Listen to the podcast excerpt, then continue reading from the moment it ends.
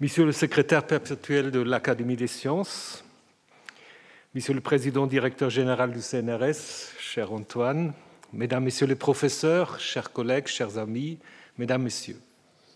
C'est avec un grand plaisir que j'accueille ce soir Madame Wendy McKay, titulaire de la chaire annuelle 2021-22 Informatique et sciences numériques, chaire créée en partenariat avec INRIA.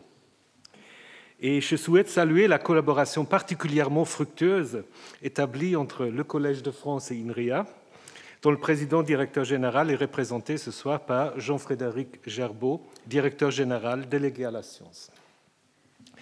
Cette collaboration initiée en 2009 doit beaucoup à Antoine Petit, qui a joué un rôle décisif dans le rapprochement entre les deux institutions à un moment où le Collège de France accueillit pour la première fois ces champs scientifiques.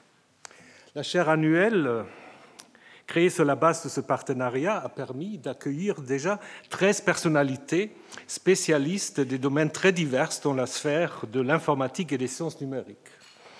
Depuis Gérard Berry, qui a ensuite inauguré la chaire statutaire Algorithmes, machines et langage. et jusqu'à vous, cher Wendy McKay.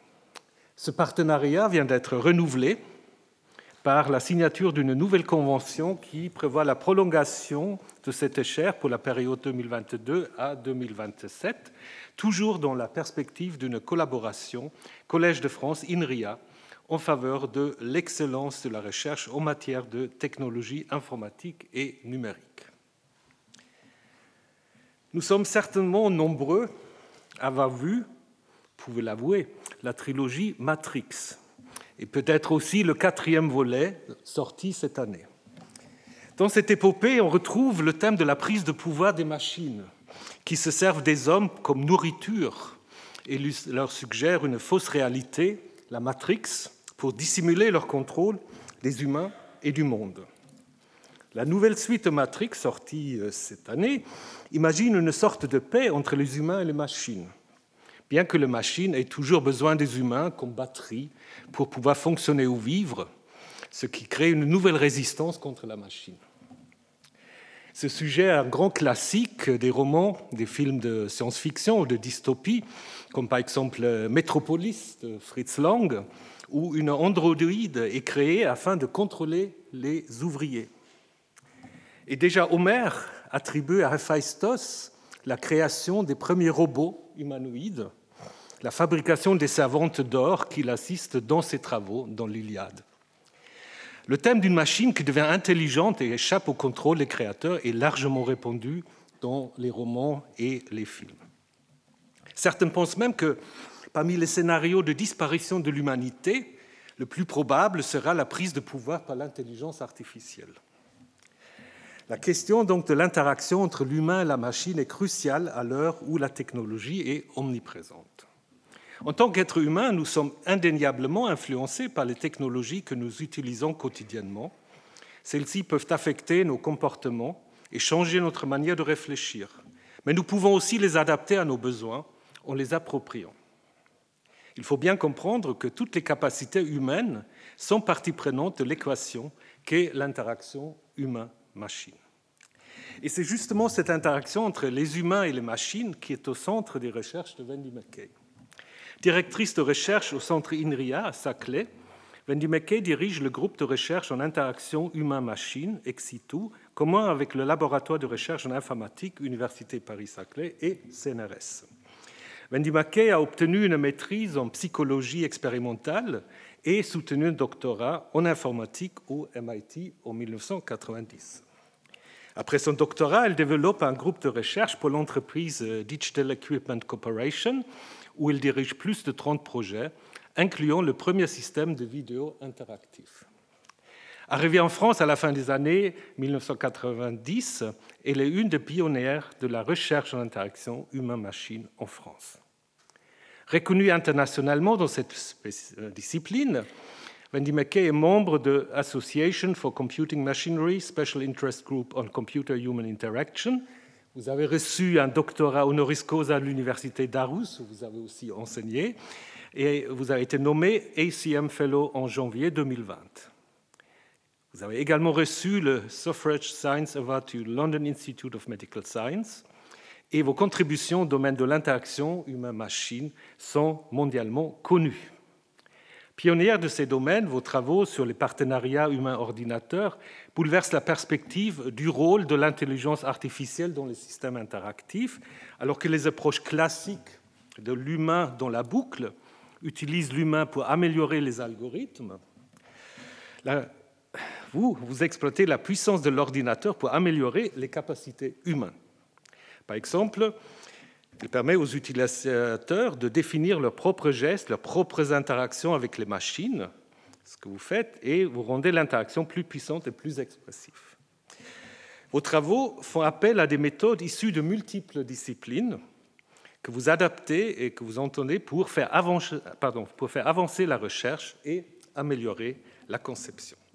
Cher McKay, nous sommes très heureux de vous accueillir ce soir et sans tarder, je vous donne la parole pour nous présenter votre leçon inaugurale. Merci beaucoup.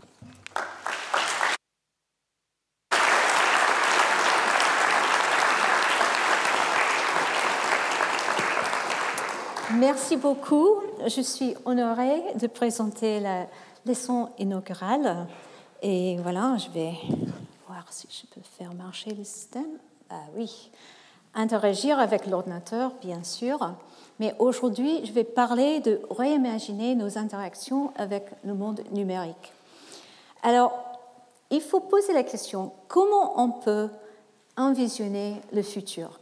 Est-ce qu'on cherche une technologie qui nous remplace Les technologies merveilleuses qui peuvent faire des choses que nous, on peut faire? Pour moi, non, ce n'est pas du tout ça.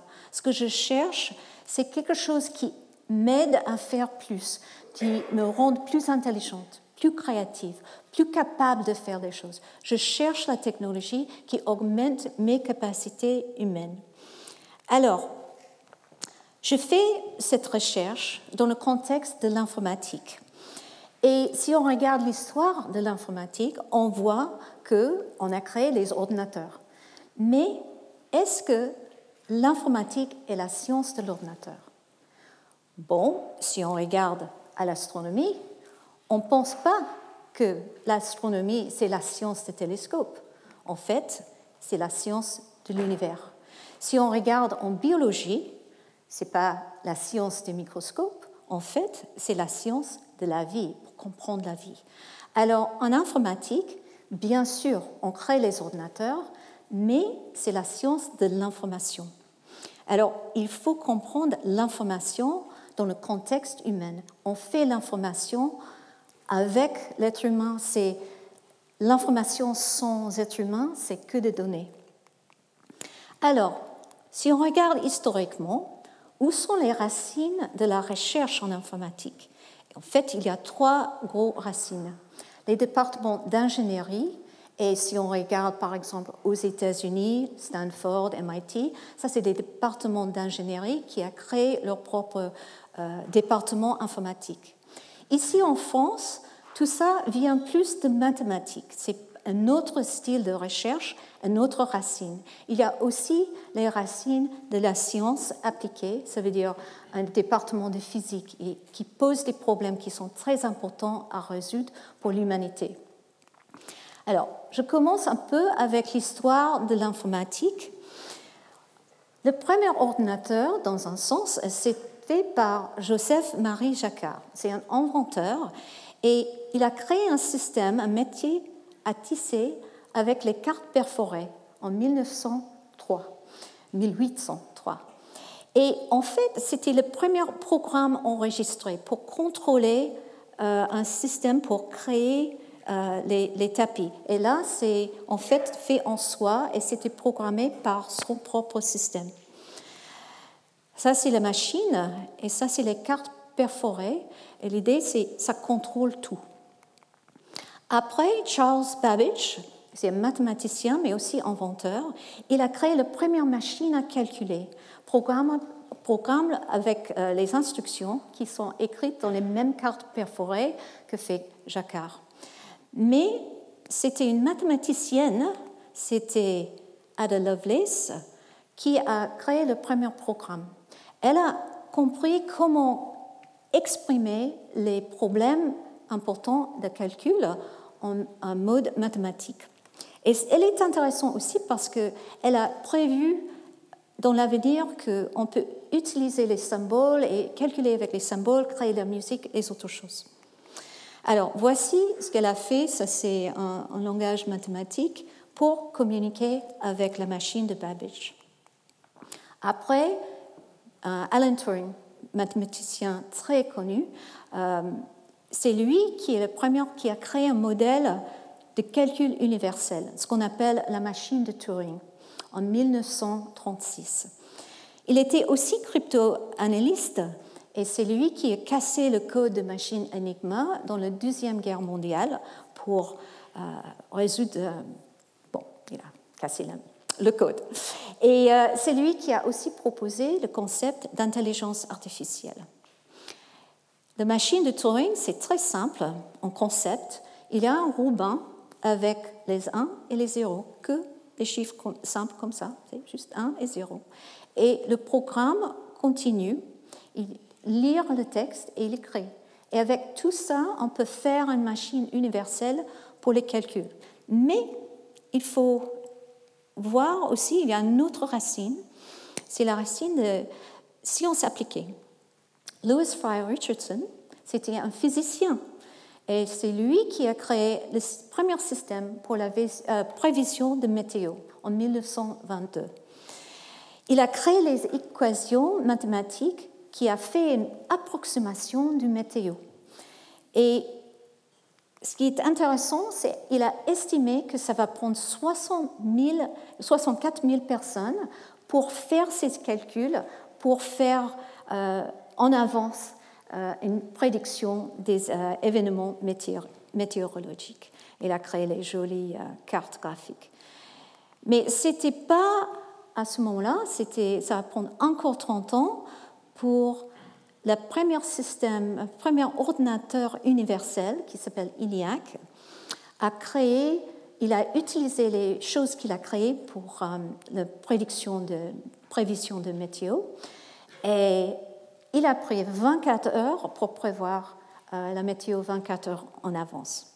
Et je vais juste constater à cette époque-là, les premiers programmeurs étaient en fait les programmeuses. C'était tous euh, les mathématiciennes, il avait six femmes qui a programmé. Et c'est elle qui a conçu les programmes pour faire cette, euh, ce truc-là.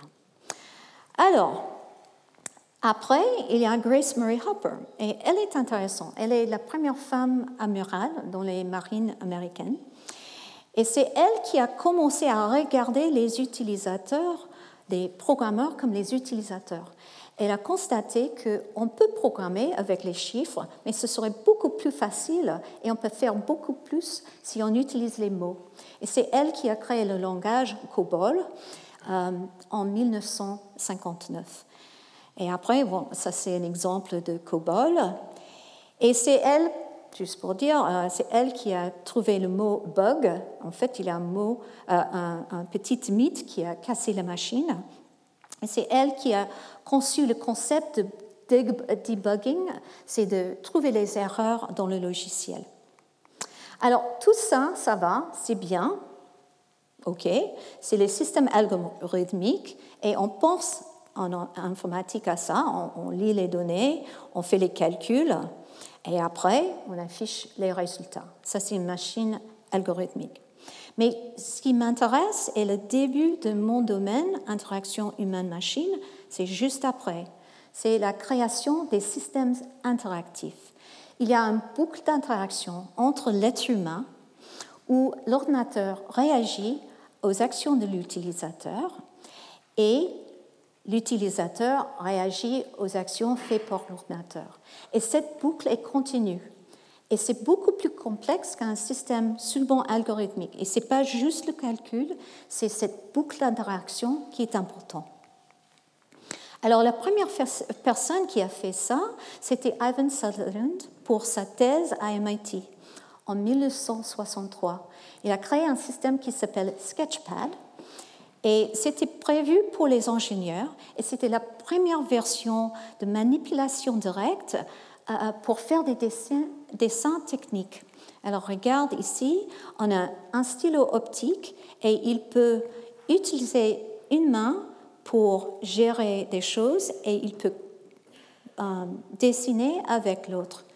Et ce qui est intéressant ici, il peut pas seulement interagir et mettre l'encre sur l'écran, ça c'est un rêvé, il est en train de créer, mais il peut aussi dire faire les angles tout droit et changer des choses et la machine peut calculer. Alors c'est lui qui fait quelque chose et la machine peut réagir aussi.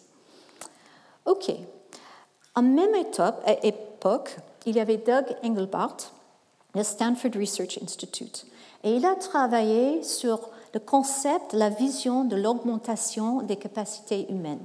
Il a créé euh, NLS Augmente et il a démontré ça en 1968. Lui est très inventeur, il a créé la souris qu'on utilise tous. Le hypertexte, ça c'est le début de l'Internet, partage de documents comme on fait avec Google Docs aujourd'hui, et les visioconférences, où on peut mettre l'image de quelqu'un, et je pense qu'on a plus, euh, tous utilisé Zoom ou les autres systèmes visioconf. Mais l'idée, c'est, il avait l'idée qu'on peut créer des choses pour les experts. Il expliquait que il a donné un exemple avec un tricycle. Pourquoi c'est facile d'utiliser un tricycle On donne ça aux enfants. Et pourquoi on ne reste pas avec les tricycles? Pourquoi on, avance avec les adultes, avec les vélos? Et la raison, c'est parce qu'un tricycle est assez lent et on peut augmenter la vitesse et on peut faire des courbes si on fait le vélo. Alors on lève la partie pour stabiliser l'enfant et on continue. Alors, il veut cette idée de faire des choses pour les experts. Maintenant, on tourne à un autre groupe de chercheurs à Xerox, Xerox Park, et c'est eux qui ont changé le cible. Maintenant, les, les utilisateurs sont plus juste les experts, les euh, ingénieurs, mais les non-experts. Ils ont créé euh, un, système pour les secrétaires de direction. Ce qui est intéressant avec Xerox PARC, c'est que c'était une équipe pluridisciplinaire avec les anthropologues, les typographes, les designers, euh, les informaticiens, bien sûr. Et tous ensemble, ils ont regardé ce que fait les secrétaires. Ils copiaient, ils collaient, ils, corrigeaient, ils formataient les documents. Et ils ont créé le Xerox Star, qui était le premier ordinateur qui était conçu pour un non-expert. Et c'est en 1981. Alors, jusqu'au maintenant, tout ça, c'est des équipes de recherche. Et après, euh, excuse-moi, il y a l'invention de Xerox Star, c'est l'interface graphique qu'on utilise tous. Vous avez entendu de GUI, Graphical User Interface. Et on a les dossiers, les documents, les fenêtres, les icônes, les actions comme copier-coller. Et ça existe partout dans tous les laptops d'aujourd'hui. Mais il y avait une autre innovation. C'était l'Apple Macintosh. C'est que trois ans après. Et ce qui est le premier ordinateur personnel avec une interface graphique. Mais ce qui est intéressant là, c'était pas que Apple a inventé tout ça. Tout ce qu'on voit dans l'Apple Macintosh et en fait la plupart des choses que vous voyez dans les entreprises, les systèmes techniques, étaient faits dans la recherche avant. Ce que Jobs a fait, la génie de Jobs, était de choisir quoi à garder avec le Xerox Star et quoi à jeter. Alors il a dit, ouais, l'interface graphique, cool, souris, ça marche très bien. Mais réseau, non, ce n'était pas un ordinateur connecté au réseau, ce n'est pas un système qui peut faire multitâche. Et c'était conçu dès le début pour la production en série. Et ça coûtait dix fois moins cher. Alors c'est un, réussite totale parce qu'il a bien compris son public et a bien créé un système pour eux. Alors après, 23 ans après, il y avait une autre grande innovation, c'est le téléphone portable. Et là, encore une fois, il y a plein d'innovations qui sont dans cette petite euh, euh, ordinateur. Mais ce que Jobs a fait avec Johnny Ives, c'est de reconcevoir l'interface graphique, mais pour un écran tactile. Il y avait plein de systèmes à l'époque pour les téléphones, pour faire plein de choses, euh, mais ce qu'il a fait, c'est une interface qui est facile à utiliser pour euh, tout le monde. Alors aujourd'hui, on a tous les ordinateurs partout. Mais est-ce que ça marche très bien tout le temps? De temps en temps, non. On a des problèmes. Alors, qu'est-ce qu'on veut faire? Comment, comment, on peut exprimer les, problèmes? Je donne un exemple. Alors, tous les systèmes d'aujourd'hui euh, euh, sont informatisés. Et pour faire les impôts, pour aller au médecin, tout est fait avec les ordinateurs. Mais le problème, ils sont mal conçus, la plupart des choses. Je pense que la plupart de vous, peut-être tous, a utilisé ce truc euh, Doctolib pour prendre euh, un rendez-vous avec un médecin. C'est pas si mal, en fait, mais ça prend énormément de temps pour faire un rendez-vous il faut chercher, rechercher tout ça. Ce n'est pas bien conçu de perspective de l'utilisateur. Et le gaspillage de temps, si on, si on multiplie une perte de temps de 15 minutes par des millions et des millions de personnes, c'est un gaspillage de temps énorme. Une autre chose qui peut créer des, problèmes, c'est les interfaces qui créent les frustrations pour les utilisateurs. Et je donne comme exemple un truc tout simple, c'est le texte écrit sur un ordinateur. On va faire un petit message de texte. Avant, je vais taper, moi je suis producteur, je suis l'écrivain, je produis. Si je fais une erreur, c'est mon erreur à moi. Et je peux décider de corriger, mais je produis le texte. Mais maintenant, j'ai un système intelligent qui est toujours en train de proposer quelque chose pour moi suggère des idées. Et maintenant, ça change ma relation avec la technologie. Est-ce que je suis, est-ce que je concentre sur les propositions? Est-ce que je change d'avis pour faire autre chose?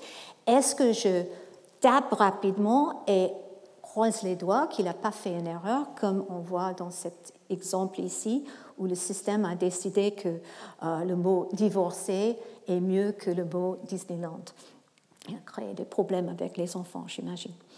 Alors, est-ce que je suis, est-ce que je veux un système intelligent qui me rende, qui change mon rôle de correcteur d'erreurs des machines, fait par la machine, ou est-ce que je peux garder mon rôle comme producteur d'informations? Troisième, c'est le risque catastrophique. Les systèmes critiques ont tout bien conçu pour faire les interfaces et une petite erreur de conception peut créer une conséquence catastrophique. Par exemple, l'accident de Mont-Saint-Odile en 1992, il y avait une situation avec plein de problèmes. Il y avait les pilotes qui ne connaissaient pas la route, c'est la nuit, il y avait beaucoup de brume, il y avait quelque chose en panne, mais normalement, ça va aller. Mais dans cette situation, il y avait un cadran et on peut entrer les infos en deux modes différents. On peut soit faire en degrés pour la descente, vitesse de descente, ou en angle. Et vous pouvez voir qu'une différence de 30 degrés et 30% est très différente. Les pilotes, à faire cette erreur, ils ont créé un crash et voici le résultat. Les gens sont morts. Alors, ils ont changé ça dans les avions, fait pas peur. Euh, mais euh, ça reste toujours un problème s'il y a des problèmes euh, faits comme ça. Alors, comment on fait l'interaction en machine comme une discipline scientifique? Alors, une partie, c'est il faut regarder les capacités humaines, les capacités de perception, cognition, action. Il y a aussi les capacités de la machine, stockage, calcul, entrée, sortie. Mais ce qui nous intéresse le plus, c'est l'interaction entre les deux. L'interaction devient le phénomène à étudier et à contrôler. Bien sûr, on est dans un contexte beaucoup plus compliqué qu'un un utilisateur et un seul ordinateur. On peut avoir plusieurs personnes, plusieurs ordinateurs dans un environnement assez complexe avec des choses physiques, sociales, culturelles qui euh, changent la situation. Alors, quand c'est historiquement, on regarde euh, plusieurs groupes de chercheurs à regarder cette interaction de perspectives différentes. Mon domaine, interaction humain-machine, pensez à l'ordinateur comme un outil pour aider la personne. Et c'est la perspective, première perspective, personne. Moi, j'utilise euh, l'outil et c'est moi qui contrôle. L'autre perspective, ce qu'on voit plus sur l'intelligence artificielle, c'est deuxième personne.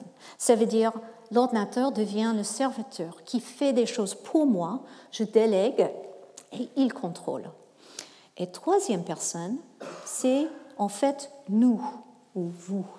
Euh, ça, c'est l'ordinateur comme un médium d'interaction entre les gens et c'est pour communiquer et c'est nous ensemble qui contrôlons. Alors, l'une des choses qui complique encore des choses, c'est le fait que si on regarde les capacités humaines, ça c'est les diamètres de ce cercle à gauche, euh, c'est assez riche et varié, on peut faire plein de choses. Et au début, avec les cartes perforées, il y a peu d'interactions, pas grand-chose à faire. Ça a augmenté quand on a ajouté le clavier, la souris, l'écran tactile. Et maintenant, on est dans une situation avec la parole, la geste, la réalité augmentée. Il y a plein de choses. Et pour nous, en interaction humain-machine, c'est un cible qui bouge. Ça devient l'espace d'interaction augmente, augmente, augmente. Et ça crée des, euh, des défis. Alors, on fait une approche pluridisciplinaire. On n'est pas que les informaticiens. On travaille avec plein de chercheurs qui viennent des sciences de la nature, par exemple les psychologues, les sociologues, les anthropologues et les, euh, psychologues. Euh, aussi, il y a l'ingénierie, bien sûr, informatique, mais aussi électronique, mécanique, optique. Et c'est intéressant, c'est nécessaire de travailler avec les gens qui font le design. Ça veut dire design industriel, graphique, typographie, animation, architecture. Alors, pour comprendre les perspectives différentes, il faut comprendre que les approches de chaque discipline sont un peu différentes, avec les suppositions et les valeurs un peu différentes. Si je prends une perspective scientifique, c'est une perspective où je collecte les données, je les analyse avec impartialité, j'espère, et j'informe les, euh, les, concepteurs avec les résultats. Si je prends la perspective ingénierie, je réponds aux problèmes qui sont définis. Quelqu'un dit il faut choisir faire ça. Et je fais les compromis techniques, je fais les choix et je, je m'assure que ça fonctionne dans une situation réelle. Troisième perspective, c'est la perspective du designer. Et ce que j'aime beaucoup avec les designers, c'est qu'ils traitent les utilisateurs pas comme une source de données ou une erreur à résoudre avec leur jolie machine, dans le deuxième, mais une source d'inspiration. Et en plus, ils ont la capacité de redéfinir le problème pour trouver une solution à part, avec une, perspective différente. Et ensemble, on crée les innovations. Alors, maintenant, je vais montrer quelques exemples de comment on peut étudier l'interaction comme un phénomène euh, comme ça. Alors, euh, si on prend la perspective scientifique, on voit toujours un va-et-vient entre la théorie et l'observation. Alors, il y a plein de disciplines qui commencent, quand ils euh, euh, parlent de leur recherche, ils parlent de la théorie, et après, ils font des expériences et ils améliorent euh, la théorie, et c'est ce va-et-vient entre la théorie et l'expérience. Mais il y a aussi les autres disciplines comme l'astronomie, anthropologie, paléontologie, où on commence avec les observations et on crée les modèles qui représentent ce qui se passe, qui décrivent ce qui se passe, et on continue avec l'observation. Alors ensemble, la science, c'est les deux, et il y a toujours un cycle. On peut commencer avec la théorie ou avec l'observation, mais c'est scientifique. Et on a, je donne deux exemples de ce qu'on fait avec en interaction humain-machine. On prend la loi de Fitts, qui vient de la psychologie expérimentale, et on peut détecter le temps de mouvement. Si j'ai un cible et une distance, je peux bien calculer combien de temps ça va prendre pour aller à cette cible. est-il Et ça, c'est, on fait des expériences euh, quantitatives et on, on, parle de ça. On a aussi les théories qui sont plus descriptives, qui viennent des autres sciences sociales, par exemple la euh, cognition distribuée. Et là, c'est l'idée que tout n'est pas dans le cerveau. On a des choses qui sont dans le, euh, la cognition dépend de ce qui se passe dans le monde physique et ce qui est dans les, euh, les têtes des autres personnes. Alors, tout ça, ça va, mais on est dans un contexte, il y a la technologie qui continue à être développée.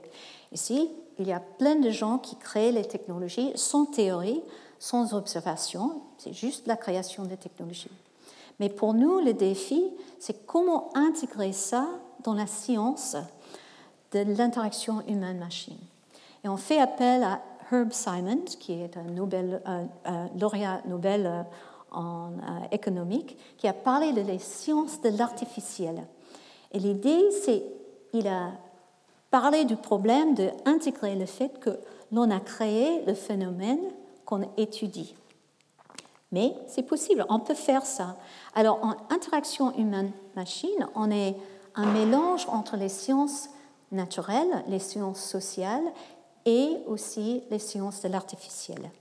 Et là, on peut commencer à n'importe quel endroit et on peut créer les artefacts, on peut créer des modèles, on peut créer les observations, faire des expériences et faire ça. Mais pour faire la recherche, je veux dire que ce qui est important, c'est pas juste de faire l'un des boîtes ici, mais de faire le cycle complet.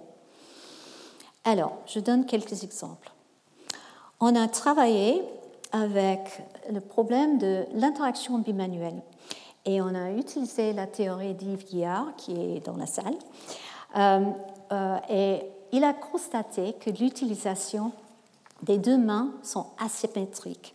Et il y a une différence entre la main dominante et la main non dominante. Il a montré un exemple avec l'écriture. J'utilise une main pour euh, positionner le texte pour que je peux écrire et bien orienter ce qui est écrit par l'autre main.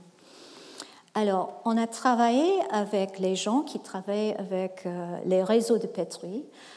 Tout simplement, les réseaux de Petri, c'est comme un langage visuel de programmation pour décrire les systèmes parallèles. Et chaque réseau de Petri, il y a les petits cercles, les tokens, euh, les rectangles et les flèches. Et pour nous, ça, c'est tout ce qu'il faut savoir pour l'instant. Alors, on a créé une série d'outils inspirés par les idées de Yves Guillard pour faire l'interaction bimanuelle. Il y avait plusieurs modes d'interaction. Il y a un outil pour concentrer sur l'objet. Ça, c'est un menu contextuel. Je tape et un menu apparaît. Euh, il y a aussi, centré sur la commande, on a une palette avec des outils et un troisième qui s'appelle un tool glass. Il y a une petite palette transparente et on peut cliquer dessus pour avoir une direction. Et je donne un petit truc. Je bouge la main, euh, la palette avec une main et je change les couleurs avec l'autre. Alors, on a posé la question, quel est le meilleur outil? Ce serait bien de savoir. En fait, on a fait une expérience bien contrôlée et on a capturé toutes les actions des utilisateurs. Et on a fait deux tâches exactement identiques, sauf pour un, euh, ils ont créé un réseau par copier un réseau qui existe déjà, et pour l'autre, il a pensé et reçu le problème. Et ce qu'on a vu, c'est que le choix d'outils et l'efficacité d'outils, ce n'était pas lié avec les actions et il n'y a pas un meilleur outil, ça change avec la perspective de l'utilisateur. Si je veux penser à faire la même chose mille fois, ça c'est une chose, et si je veux réfléchir et être créative, c'est une autre chose. Alors on a besoin des outils où l'utilisateur dans la même séance peuvent mélanger les styles d'outils qui sont liés directement avec la tâche qu'on fait. Alors, on a continué avec les autres observations. Une chose qui est intéressante, c'est qu'on a filmé des gens en train de travailler et on a aussi fait des interviews avec eux. Et une chose qui est marquante, c'était quand on parle avec eux et on dit combien de temps est-ce que vous prenez pour aligner des choses, ils ont dit 5% de mon temps. Mais si on les observe et on les filme, on le comptait et c'est plus de 25% de leur temps. C'est un gaspillage de temps énorme. Alors, on a regardé pourquoi et on a vu qu'il y a un problème de loi de Fitts ici. Ça, euh, en fait, ça, c'est de PowerPoint, mais c'est la même idée. On a un menu pull-down. Il faut tracer, il faut prendre toute l'attention, il faut trouver le bon endroit et après trouver une petite cible et, voir. Et toute l'attention est là. Alors, on a décidé d'utiliser la théorie de l'interaction instrumentale de Michel Baudouin-Lafont. Et là, on a créé, on a utilisé le concept de réification. Et dans ce cas-là, on prend un concept ou une commande et on crée un objet qui est interactif, qui, est persistante. Dans ce cas-là, on crée une ligne d'alignement qui persiste et qui reste euh, interactif pour les utilisateurs. Et pas très loin après, euh, l'un de nos étudiants, Mai Siolfi, a créé pour sa thèse un système qui s'appelle Sticky Lines. L'idée, c'est, c'est créer n'importe quelle ligne pour aligner les objets. Et c'était 40% plus rapide que les logiciels classiques. Et je montre un exemple ici. Voici les lignes, on peut aligner avec les lignes et quand je bouge les lignes, ça reste aligné. On peut aussi jouer avec la distribution. J'enlève, j'ajoute et refais. On peut travailler verticalement et horizontalement. Je peux aussi euh, avoir les choses liées avec plusieurs. Je peux faire un layout. Il propose les lignes pour euh, interagir et on peut créer euh, des choses assez, assez compliquées. Voilà, et je montre voilà. Autre chose, c'est le point du centre. C'est pas toujours la, partie graphique. C'est visuellement le centre n'est pas au centre. Alors, on peut faire ce qu'on appelle un tweak. On peut décaler le point d'alignement et on peut copier-coller. Ça devient aussi la réification d'un objet. Alors, ici, on peut aussi choisir les autres formes. Ici, on fait un cercle, on peut faire un truc simple et on peut élargir et changer et on garde toutes les contraintes. Ici, c'est les lignes en diagonale. Et on peut aussi faire euh, la distribution beaucoup plus complexe. On peut bien programmer la distribution. Alors, ce qui est intéressant avec ce travail, c'est qu'elle a travaillé avec les artistes graphiques, comme on fait toujours, on observe les vrais utilisateurs, et les artistes graphiques ont exactement le même problème que les utilisateurs de réseaux de Petri. Alors, on a cherché des autres outils pour la créativité. On a travaillé avec les compositeurs à IRCAM. Euh, Jérémy Garcia a fait ce travail. Il a travaillé avec les compositeurs de musique contemporaine.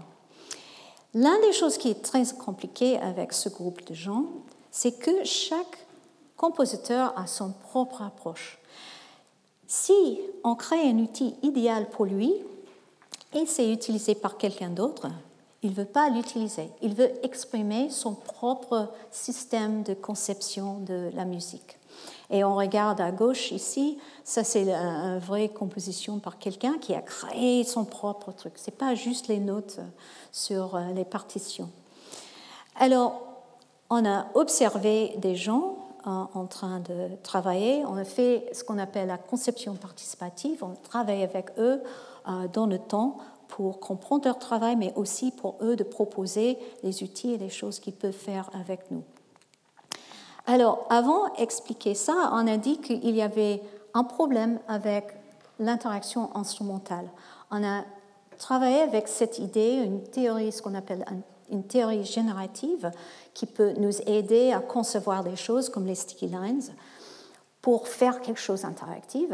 Mais il faut que ce type d'outil doit rester quelque part. Il doit être interprété par le système. On manque quelque chose qu'on va appeler un substrat. Alors, pour expliquer simplement, si je mets une série de petits points sur l'écran, ni vous, ni moi, ni l'ordinateur peuvent interpréter qu'est-ce que ça veut dire. Si j'ajoute une structure, ici une portée musicale, le système peut comprendre qu'est-ce que ça veut dire et comprendre les contraintes. Ça veut dire je ne peux pas mettre les, points n'importe où. Il doit être soit dans une ligne, soit entre deux lignes. Mais je peux changer d'avis. Je peux faire les lignes dans un autre contexte et ça devient une graphe. Ou ça peut être la carte pour aller au euh, Collège de France.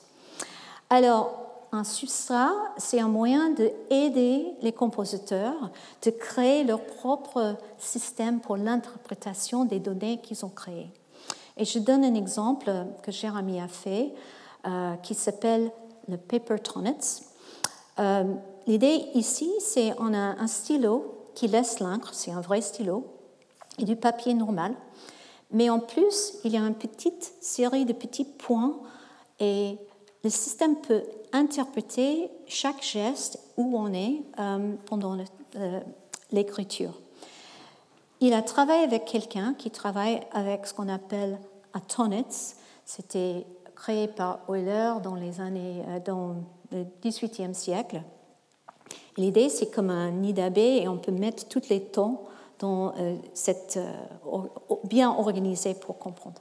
Alors, il a fait le lien entre les gestes et on voit qu'on peut bouger un peu et on, a, on peut entendre comment ça change et on peut faire des choses. Alors on peut jouer ça, mais c'était fait pour la composition.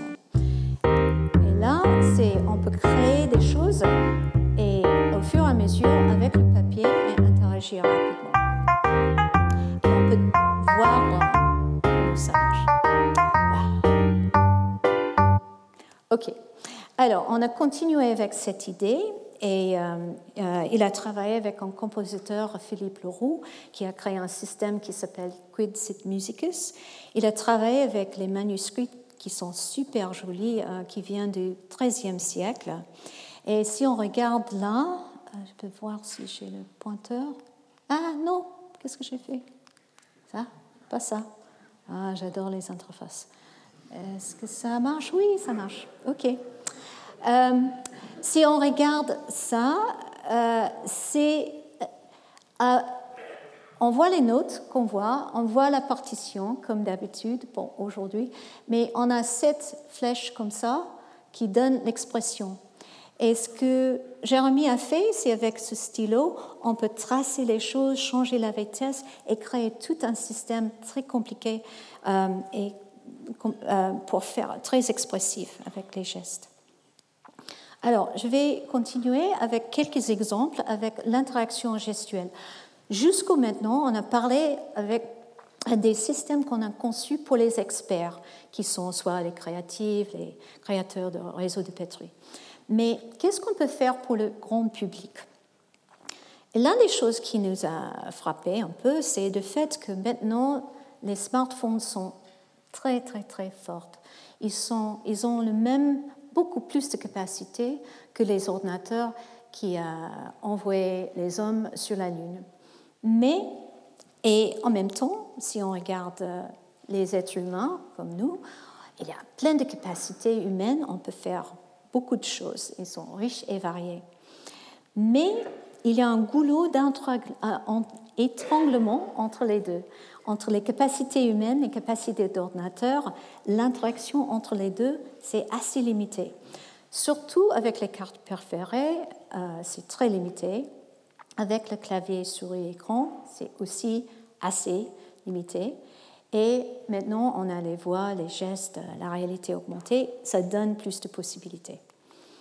Alors, si on regarde tout ça par rapport au téléphone portable, on voit que c'est super limité. On, a, on peut pointer, on peut déplacer des choses, on peut balayer et on peut écarter. Mais à part ça, c'est très, très, très limité. Alors pourquoi pas utiliser quelque chose beaucoup plus riche comme les gestes pour faire les commandes? Alors, il y a une bonne raison.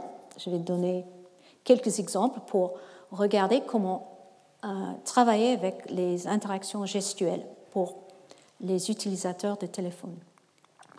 Alors, le gros problème, c'est comment apprendre les gestes. Euh, si je suis novice et il y a plein de gestes, euh, comment, comment trouver ça? Alors, ce qu'on voit, c'est que si je suis un novice, je fais quelque chose naturellement. Si je ne sais pas quoi faire, j'hésite, je fais une pause. Et à ce moment-là, on donne ce qu'on appelle une guide dynamique. Alors, on commence l'interaction et à ce moment, je fais une pause et je vois qu'il y a trois gestes possibles. On peut couper, copier ou faire euh, un, un coller. Mais si je suis une experte, ce que je veux faire, c'est de juste faire le geste rapidement. Et c'est ça toujours le compromis à faire. Il faut faire quelque chose qui marche bien pour un novice dans leur contexte et aussi pour un expert qui peut le faire rapidement. Alors, on utilise une technique qui s'appelle euh, feed forward et c'est feed forward progressif. Alors, c'est pas pour expliquer comment ça marche. On, voit en intelligence artificielle, il y a toujours euh, des gens qui parlent de explainability, comment expliquer comment le système marche. Mais c'est pas ça ce que l'utilisateur veut, veut avoir. Il veut savoir qu'est-ce que je peux faire à ce moment maintenant, qu'est-ce que je peux faire prochainement. Et je veux aussi savoir qu'est-ce que j'ai fait et qu'est-ce que le système a interprété de ce que j'ai fait. Alors, ce système, ça c'est un système qui s'appelle Octopocus et vous voyez, il montre plusieurs pistes possibles pour appeler Alice, euh, sa femme. Euh, S'il n'est pas expert, toutes les options qui sont plus disponibles disparaissent il continue et il peut juste tracer le truc. Et s'il est intermédiaire, il oublie un peu, il peut le faire et il voit que les choses qui sont euh, disponibles à ce moment. Et après, s'il est expert, bien sûr, il peut juste appeler. C'est rapide. Alors, ça c'est bien. Mais qu'est-ce qui se passe si on veut définir des gestes nous-mêmes? Qu'est-ce qui se passe si je ne veux pas euh, utiliser les gestes qui sont déjà dans le système? Alors pour faire ça, il faut que moi, je définisse les commandes qui sont faciles pour moi de rappeler, mais en même temps faciles pour le système de distinguer entre plusieurs commandes. Et pour faire ça, on a créé un autre style de feed forward qui s'appelle fieldword. Ici, l'idée, c'est que le, euh, on fait une, carte euh, où on a, si on s'arrête en bleu, ça veut dire c'est possible, il n'y a pas d'autre commande qui existe. Et si ça arrête en rouge, ça veut dire il faut choisir un autre. on voit les trois ici. Euh, si à gauche, on voit que c'est bon de faire ce petite montre. Euh, si on est au milieu, c'est mauve, violet, c'est pas, c'est pas Et si je arrête avec le cercle, ça veut dire qu'il y a déjà un cercle dans le système. Alors, je montre un peu comment ça marche. Voilà. Vous voyez que c'est continu, ça change, et il s'arrête, et c'est rouge, ça ne marche pas. Et maintenant, il peut continuer, et ça reste dans le bleu, il a défini cette geste pour appeler Alice. Alors, dernière chose que je veux parler, c'est nos capacités expressives. Alors, comment ajouter une touche personnelle avec nos interactions avec les ordinateurs? Ce qui est très important si on travaille avec les professionnels créatifs, mais c'est aussi très important pour le reste du monde. Si je regarde l'écriture comme ça, écrit à la main, euh, je peux bien distinguer entre mon écriture et l'écriture de quelqu'un d'autre.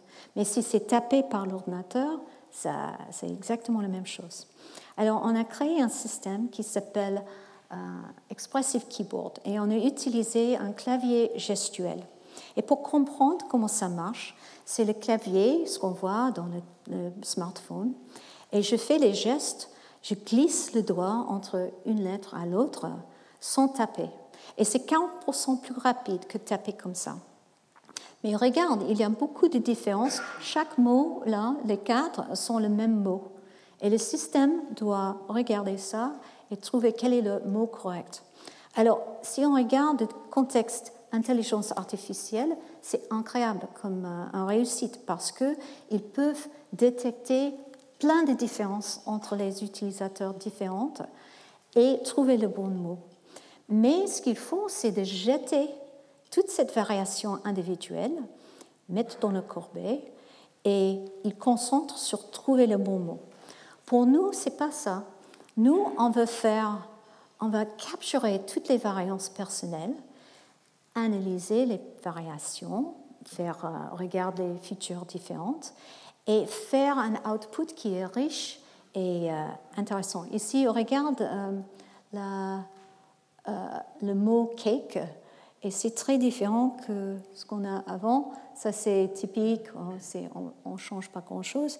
Et là, on peut voir que ça change. Alors, on a travaillé avec Olivier Ninul, un, typographe professionnel. Il a créé toute une typographie pour faire des choses dynamiques qui changent avec les variations d'utilisation de ce clavier gestuel. Euh, on peut voir. Voilà.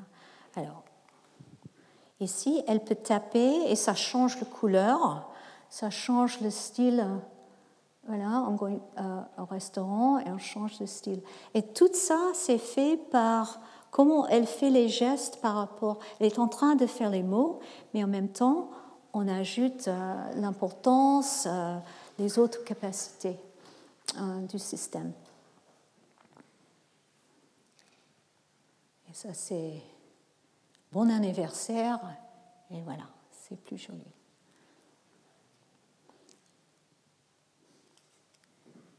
Alors, c'est clair qu'elle elle, elle, parle avec ses enfants, avec ce type de police, et peut-être qu'on parle avec le patron, ce n'est pas la même chose. Et on peut voir que ça bouge. OK. En conclusion, ce que je veux dire, c'est que l'avenir n'est pas seulement lié avec les nouvelles technologies.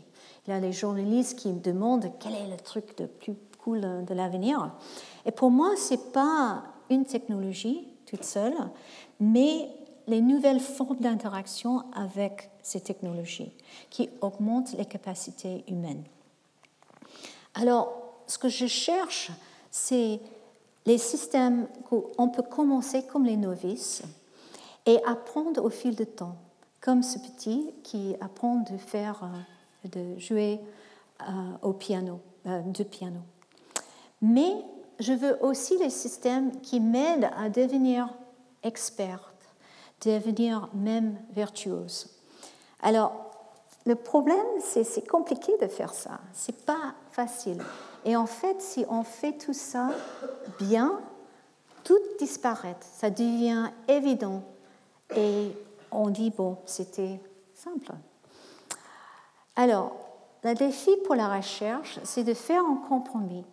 On a toujours la puissance d'expression et on veut faire de plus en plus de puissance de l'expression, mais en même temps, on veut garder la simplicité d'exécution, de faire des choses. Et il y a toujours cette courbe qui représente le compromis entre les deux. Si je regarde cette courbe, et je parle de, par exemple, si je veux faire quelque chose comme euh, QuickTime pour gérer les vidéos, c'est un système très simple. Je peux faire des choses très simples et euh, c'est efficace si je suis novice et je ne veux pas faire grand-chose. Et là-bas, on a à l'autre extrême quelque chose comme Adobe Premiere. Et là, ça c'est fait pour les experts. Ça prend du temps d'apprendre, mais on peut faire plein, plein, plein de choses. Alors, dans l'industrie, on voit beaucoup de va-et-vient entre ça. Il y a les, applications qui sont faites pour ça et les applications qui sont faites pour ça. Mais nous, comme chercheurs, ce que nous, on va faire, on veut faire, c'est de bouger la courbe, de faire des choses qui sont simples, qui restent simples, mais peut-être plus puissantes, ou des choses qui sont déjà puissantes, mais de garder ou améliorer la simplicité. Et c'est toujours le cas qu'il faut que les choses simples restent simples et les choses complexes restent possibles. Alors, moi, c'est mon, ce que je, ça c'est Anne-Sophie Mutter, violiste extraordinaire, et c'est ça, comment les ordinateurs peuvent m'aider à augmenter mes capacités humaines pour devenir virtuose. Alors, pour aller plus loin, je vais juste montrer quelques petits trucs qui viennent euh, les cours euh, qui va arriver dans les huit semaines euh, prochaines. Alors, il y a quatre leçons qui parlent de la recherche et comment faire la recherche dans les plusieurs disciplines. Euh, ça, c'est mon approche pour faire euh, les études. On va commencer avec les capacités humaines pour l'interaction. Et James Holland, professeur à UC San Diego, va, est invité et c'est quelqu'un bien connu dans ce domaine. Euh, deuxième, c'est les capacités de l'ordinateur pour l'interaction. Et l'invité, c'est Michel Baudouin-Lafont, qui est aussi mon mari dans le public. Euh, la conception des systèmes interactifs, comment faire des choses. Il y a aussi Stéphane Conversi qui est dans la salle là, euh, qui va parler de ses travaux euh, à ENAC avec l'aviation. Et il y a aussi Yves Guillard qui est dans la salle, qui va parler d'évaluation. Bon, moi, je vais parler plus d'évaluation des systèmes qualitatives et quantitatives, et il va parler de loi de fit et des choses comme ça. Il y a une deuxième série euh, de lectures et ça montre un peu cette pluridisciplinarité de notre domaine. On va travailler avec l'interaction multimodale et professeur euh, Laurence Niguet de l'Université de Grenoble va parler de euh, sa recherche là-dessus. On va aussi travailler avec la réalité augmentée.